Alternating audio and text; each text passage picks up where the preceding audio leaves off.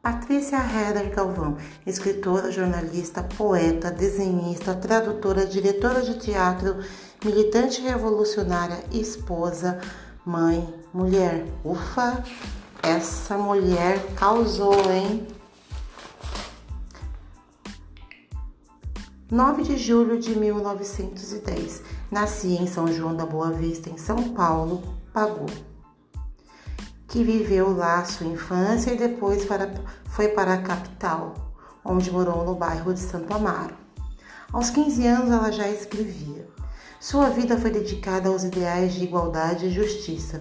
Participou do movimento modernista com apenas 18 anos e aos 19 atuou fortemente no movimento antropofágico, juntamente com Oswaldo de Andrade Raul Bopp, aquele que apelidou de Pagu, Oswaldo Costa e Geraldo Ferraz.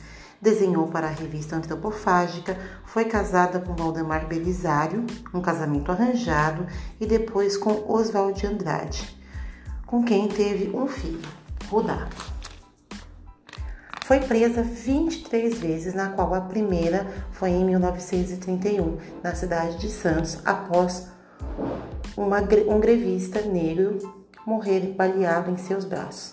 Foi chamada pelo PCdoB, Partido Comunista do Brasil, a qual era afiliada, de agitadora individual. Muitas coisas aconteceram na vida de, de Pagun.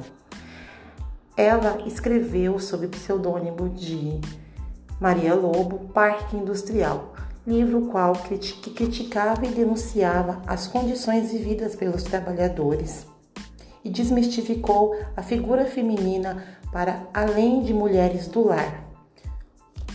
Pagou viajou pelo mundo, viajou, filiou-se ao Partido Comunista, entrevistou o Partido Comunista francês, desculpe, gente, foi dois partidos comunistas é, entrevistou Freud, candidatou-se a deputada e viveu muito. Viajou pelo mundo, causou, questionou, produziu peças de teatro. Uma delas foi a Fando e do dramaturgo espanhol Arrabal.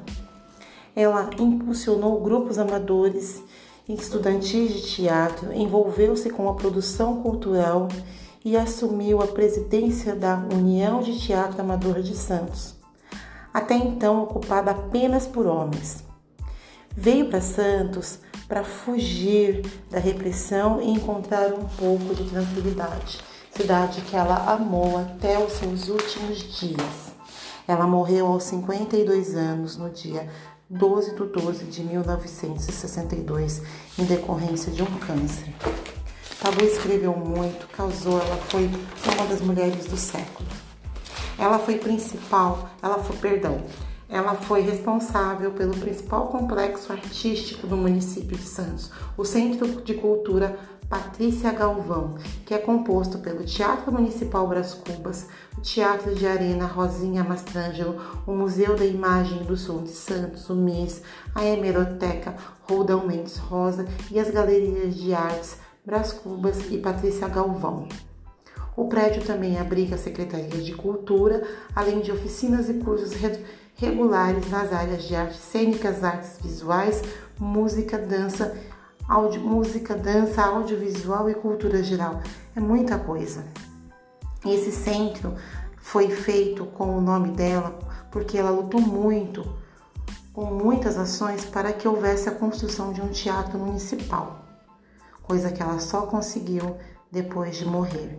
Gente, quem são elas é necessário. Nós precisamos tirar das gavetas de todos os lugares essas mulheres incríveis que escreveram, que produziram, e nós precisamos reencontrá-las para que nós não sejamos esquecidas, deixadas de lado. Eu vou ficando por aqui e obrigada a todos, todas e a todos por este compartilhamento e me ouvir mesmo que essa fala tenha sido um tanto quanto bagunçada.